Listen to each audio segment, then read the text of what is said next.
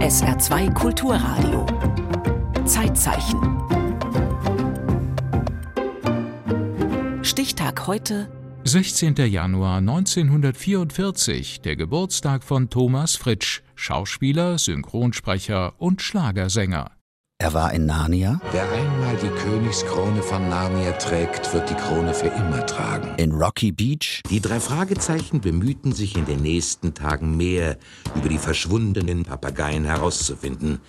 Jedoch vergeblich. Im Römischen Reich. Mein Name ist Maximus Decimus Meridius, Kommandeur der Truppen des Nordens, Tribun der spanischen Legionen treuer Diener des wahren Imperators Marcus Aurelius. Er stieß Simbas Vater vom Thron. Lang lebe der König. Er half einem kleinen Fisch dabei, wiedergefunden zu werden. Nemo, dein Papa kämpft sich durch den ganzen Ozean, um dich zu finden. Er engagierte die Nanny. Miss Fein, ich hasse es, wenn ich bei etwas Wichtigem unterbrochen werde. Und nicht zuletzt verkaufte er Harry Potter seinen Zauberstab. Der Zauberstab sucht sich den Zauberer, Mr. Potter.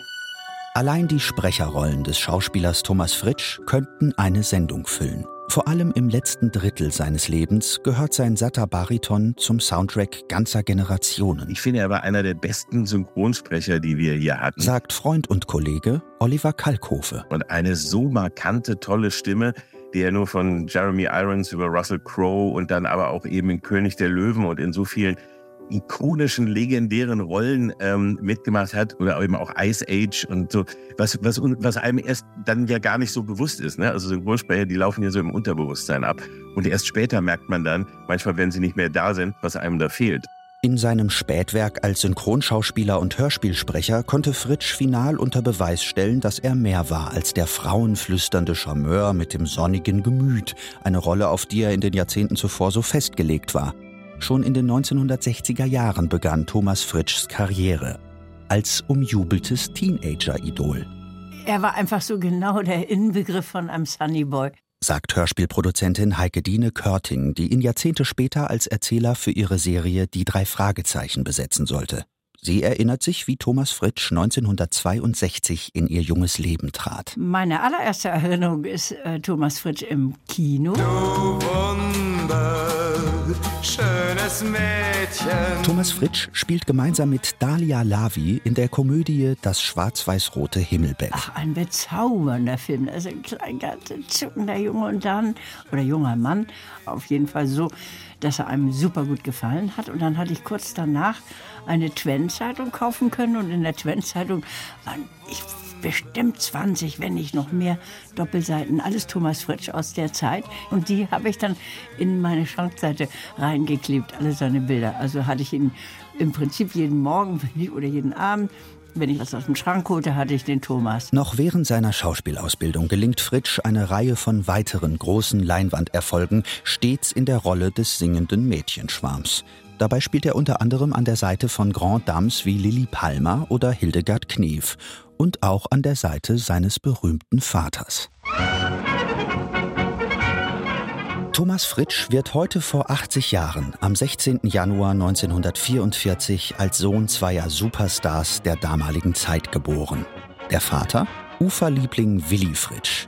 Die Mutter, Tänzerin Dinah Grace. Naja, das war so, dass, dass ich ja sehr früh gesagt habe, ich möchte gern Schauspieler werden. Und wenn der Papa Schauspieler ist und die Mama Tänzerin ist, ist das nun nicht etwas so Besonderes. Aber beide waren eben der Meinung, dass bevor ich diesen Weg einschlage, ich mich doch mal prüfen lassen soll, ob es überhaupt einen Sinn hat. Die Eltern schicken ihren ambitionierten 16-Jährigen zu einem Freund der Familie, der sich, da ist man sich einig, auf die Schauspielerei versteht. Gustav Gründgens. Und ich war mit 16, wie heute vielleicht die Jugendlichen mit 12 sind. Also noch sehr viel, viel naiver und viel mit solchen großen blauen Augen halt und habe dem vorgesprochen und, und dann hat er geschmunzelt und äh, hat gesagt, ja. Gründgens sollte mit seiner optimistischen Prognose recht behalten. Kurze Zeit später wird Thomas Fritsch mit dem Bambi als bester Nachwuchsschauspieler ausgezeichnet. Die Trophäe bringt er sofort zu seiner Mutter, die zu diesem Zeitpunkt unheilbar an Brustkrebs erkrankt ist. Die Mama wusste im Grunde genommen schon, da war ich vielleicht zwölf oder dreizehn, dass sie sterben würde in einer absehbaren Zeit. Und ich war in all der Zeit bei ihr. Dinah Grace stirbt wenige Monate nach der Bambi-Verleihung 1963 in Thomas Armen. Vater Willi Fritsch ist zu dieser Zeit und wie schon in den Jahren zuvor unentwegt mit Dreharbeiten beschäftigt, erzählt Thomas Fritsch in der ARD-Doku Der blonde Sorbas, die ihn eindrucksvoll porträtiert. Alles, was ich bin und was ich, äh, was ich ausstrahle und was ich kann und was ich empfinde, verdanke ich meiner Mutter, weil meine Mutter hat mich erzogen. Sehr energisch, sehr streng. Auch da kann ich heute rückblickend sagen, vielleicht zu streng manchmal. Ich werde nie vergessen, einer der ersten Sätze, die sie mir sagte, war, ich will nicht liegt auf dem Friedhof und ich kann nicht liegt daneben. Und das ist ein Satz, wenn man sich den ein bisschen länger überlegt, ist der ist ganz schön hart für ein Kind. Und mit diesem Dogma ist er groß geworden und ist an diesem Dogma oft gescheitert. Erzählt Thomas Fritschs enger Freund und Kollege, der Theaterintendant und Schauspieler René Heinersdorf. Und die Angst vor dem Scheitern, diesem Dogma gegenüber, die hat ihn dann, äh, je älter er wurde, zunehmend bestimmt. Er hat das zum Zentrum seines Denkens gemacht. Also ich sag mal, ein harmloser Versprecher, ein Hänger, ein falscher Auftritt. Das waren für ihn Weltkatastrophen. Obwohl seine Mutter den größten persönlichen Einfluss auf Thomas Fritsch hat, ihn zur Leistung antreibt und zum Star-Gentleman erzieht, ist es nach außen hin der Vater, der den jungen Thomas zu prägen scheint und auch mit ihm gemeinsam vor die Kamera tritt. Der Film Das hab ich von Papa gelernt wird den beiden auf den Leib geschrieben. Zähl ich mal später zu den älteren Herren, bin grau meliert und doch immer modern. Fragt man, woher kommt denn das? Das hab ich von Papa gelernt, denn das ist typisch mein Papa. Nicht jede Frau, die traut dir, drum wünsch ich ne Frau mir, so wie Mama. Dieser Übervater, den wir ja bei einer Reihe auch von prominenten Kollegen kennen, hat natürlich eine Hinwendung zur Mutter äh, bewirkt. Und ich glaube, das war der Hauptgrund, dass er eben den fehlenden Vater durch eine vaterhaft wirkende Mutter kompensiert hat. Die besungene Frau so wie Mama wünschte sich Thomas Fritsch im realen Leben trotzdem nie. Ich habe ihn einfach immer als offen, bekennend, schwul und damit vollkommen auch easy going aber nach außen, da hatte er echt auch immer Schwierigkeiten mit. Und ich glaube, das gehörte auch vielleicht zu seiner Unsicherheit eben, weil er eben auch immer eine Rolle spielen und erfüllen musste, die gar nicht seine war. In Interviews wich Fritsch der Frage nach seiner Sexualität stets aus. Was ich mit meinem Ding da unten mache, geht keine Sau etwas an. Aber auch wirklich gar nicht. Aber ich finde einfach, mir ist nichts Menschliches fremd. Erst mit Anfang 60 näherte er sich mit seinen öffentlichen Aussagen der Wahrheit an, indem er angab, bisexuell zu sein. Diese Vorsicht ein Relikt aus Fritschs Teenager-Karriere, meint Oliver Kalkofe. Er war ja nun mal einfach der Typ, in den sich äh, junge Mädchen massenhaft verlieben konnten und äh, der eben auch von den Müttern als Wunschschwiegersohn total geliebt und geehrt wurde. Hätte der sich zu der Zeit geoutet, wäre das für ihn, glaube ich, fatal ausgegangen, was seine Karriere anging. Und René Heinersdorf ergänzt. Er wollte das nicht öffentlich gezeigt wissen. Allerdings kann ich es eben nicht als Versteckspiel bezeichnen, weil das hat er so nicht getan. Er ist mit seinem Freund normal essen gegangen und kam zu Proben und ging von Proben weg und so. Das war normal. Gegen Ende der 1960er Jahre zog sich Thomas Fritsch auf die griechische Insel Mykonos zurück. Dort feierte und signierte er, verarbeitete den zwischenzeitlichen Tod beider Eltern und das allzu schnelle Absinken seiner bis dahin so steilen Karriere. Besonders die Zeit beim Militär hatte seiner Kunst einen Dämpfer verpasst. Sogar Hollywood hatte ihn zuvor noch einfliegen und vorstellig werden lassen und deutliches Interesse bekundet, aber nachdem der Funker Fritsch zurückkam, wollte man nichts mehr von ihm wissen. Der Schauspieler flüchtete sich in den Rausch. Da kam natürlich auch der Joint dazu, dann kam Alkohol dazu.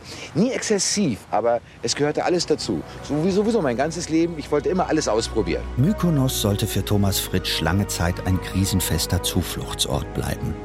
Er kaufte sich dort ein Apartment hoch oben in einem alten Taubenturm, von dem aus er aufs Meer blicken und übers Leben nachdenken konnte. Nicht selten zur Musik von Barbara Streisand.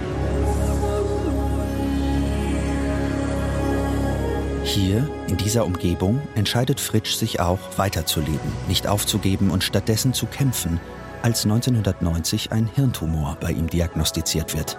Das hat was mit dem Wind, mit dem Wasser, mit, dem, mit irgendetwas zu tun. Und das irgendwas hat gesagt, bist du blöde, spinnst du, kriegst jetzt eins in die Fresse, lebe, lebe, das Leben ist so schön, das Leben ist so wunderbar, willst du das wegschmeißen? Thomas Fritsch unterzieht sich zurück in Deutschland einer Operation. und wird geheilt. Die Tumorerkrankung ist nur ein Einschnitt in einem zuvor schon wechselhaften Leben. Mit nicht einmal 40 Jahren hat Thomas Fritsch eine Teenager-Star-Phase, eine Fast-Weltkarriere und ein wildes Partyleben hinter sich. Dann, ab den späten 1970er Jahren, konzentriert er sich aufs Boulevardtheater und auf Rollen in Fernsehserien. Wie 1977 in Drei sind einer zu viel, an der Seite von Jutta Speidel und Herbert Herrmann. Also, das ist der Benedikt Kreuzer, Peter Melchior. Sie will unbedingt, dass wir uns kennenlernen. Drei sind einer zu viel war das erste, was ich damals als Kind gesehen habe, wo er halt wirklich diesen super coolen Strahlemann-Typen spielte. Dann davor beim Kommissar und anderen Krimis war er manchmal so ein leicht verstörter, also gut aussehend, aber verstört und irgendwie von Drogen oder psychischen Krankheiten irgendwie gezeichnet. Ich kann sie nicht gehen lassen. Sie müssen verstehen, dass ich sie nicht gehen lassen kann. Ende der 1980er Jahre gelingt Thomas Fritsch ein Comeback als Star des ZDF-Serienhits Rivalen der Rennbahn. In der Hauptrolle des Jockeys Christian Adler war er oben auf. Gnädige Frau, freut mich, wenn Sie zufrieden sind. Sie müssten unsere Pferde immer reiten. Man hat damals, so wie heute, auch immer das Problem gehabt, wenn jemand einfach verdammt gut aussieht und so ein, so ein Sunnyboy-Image hat, dann traut man dem erstmal gar nicht zu, dass der mehr kann, dass der richtig gut spielen kann und dass der so eine innere Tiefe hat. Und die hatte er. Auch aus diesem Grund castete Oliver Kalkofe Thomas Fritsch im Jahr 2004 für seine Edgar Wallace-Parodie Der Wichser. Darin spielt Fritsch den exzentrischen Mädchenhändler und Mopszüchter Earl of Cockwood. Darf ich Ihnen ein Gläschen warme Mopsmilch anbieten? Der letzte große Kinohit in der Karriere des Schauspielers. Um das Jahr 2015 herum treten bei Thomas Fritsch die ersten Anzeichen einer Demenzerkrankung auf. Seinen letzten Einsatz als Erzähler der Drei-Fragezeichen-Hörspielreihe hat er ausgerechnet in der Folge Insel des Vergessens, die sich dem Thema Demenz widmet. Das war tatsächlich Zufall. Sagt Hörspielproduzentin Heike Dine Körting. Ich wurde dann ja regelrecht angegriffen. Wie kann es sein, dass Sie so einen guten Schauspieler ersetzen durch jemand anders? Es war schon der Zeitpunkt, wo wir wussten, er kann nicht mehr oder möchte dann auch nicht mehr, weil er möchte perfekt sein. Das ja, war, war schon mächtig traurig. Sehr traurig. René Heinersdorf besuchte Thomas Fritsch in der Folgezeit an dessen Rückzugsort, einer Berliner Senioren-WG für Demenzerkrankte. Ich glaube, dass er sich in ein inneres Exil zurückgezogen hat, dass ihm die Möglichkeit, sich über eine solche Erkrankung zurückzuziehen, fast zu Pass kam. Ich glaube, es war etwas sehr Beruhigendes für ihn, zu wissen, ich habe jetzt ein Alibi, auch in Klammern gegenüber meiner Mutter, zu sagen, ich kann ja nicht mehr. Also muss ich ja auch nicht. Thomas Fritsch stirbt am Morgen des 21. Aprils 2021. Von seiner Sehnsuchtsinsel Mykonos hat der Schauspieler sich längst verabschiedet und sein dortiges Domizil verkauft. Zu fremd, zu touristisch war ihm die Kykladeninsel und ihre Klientel zwischenzeitlich geworden. Thomas Fritsch wurde wunschgemäß vor Hörnum, der südlichsten Gemeinde der Insel Sylt, seebestattet. Zur feierlichen Musik von Barbara Streisand. Das gehört nun mal so zu mir. Vertreibt sich auf den Namen Fritsch, das ist Kitsch. Und dazu stehe ich auch.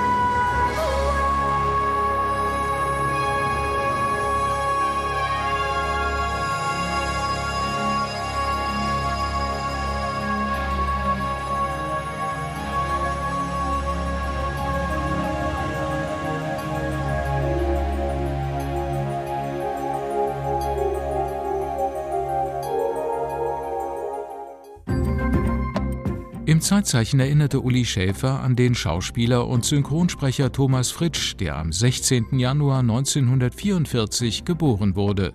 Zeitzeichen morgen über den ersten Smog-Alarm in der Bundesrepublik.